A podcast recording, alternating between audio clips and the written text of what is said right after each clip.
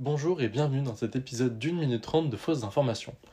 Premièrement, la potentielle candidature de Christiane Taubira. En effet, l'ancienne ministre de la Justice sous François Hollande et ancienne militante indépendantiste de la Guyane hésiterait à se présenter aux élections présidentielles de 2022.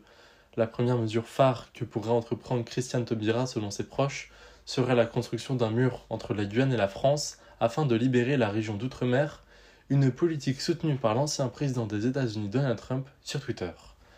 Deuxièmement, l'association Utopia 60 porte plainte envers le Royaume-Uni. En effet, l'île d'Outre-Manche ne délivrerait pas de licence aux personnes tentant de traverser la Manche à la nage, faisant scandale auprès de l'Association nationale de natation française. Enfin, le scoop de la météo, en effet, Dieu aurait été aperçu au-dessus du mont Olympe, en Grèce, où il choisirait la météo en faisant des beer. Les plateformes de paris en ligne comme Britix ou Winapax permettent désormais de parier sur la météo de demain. Ceci était le second opus d'une minute trente de fausses informations. Nous sommes le 19 décembre 2021. À demain.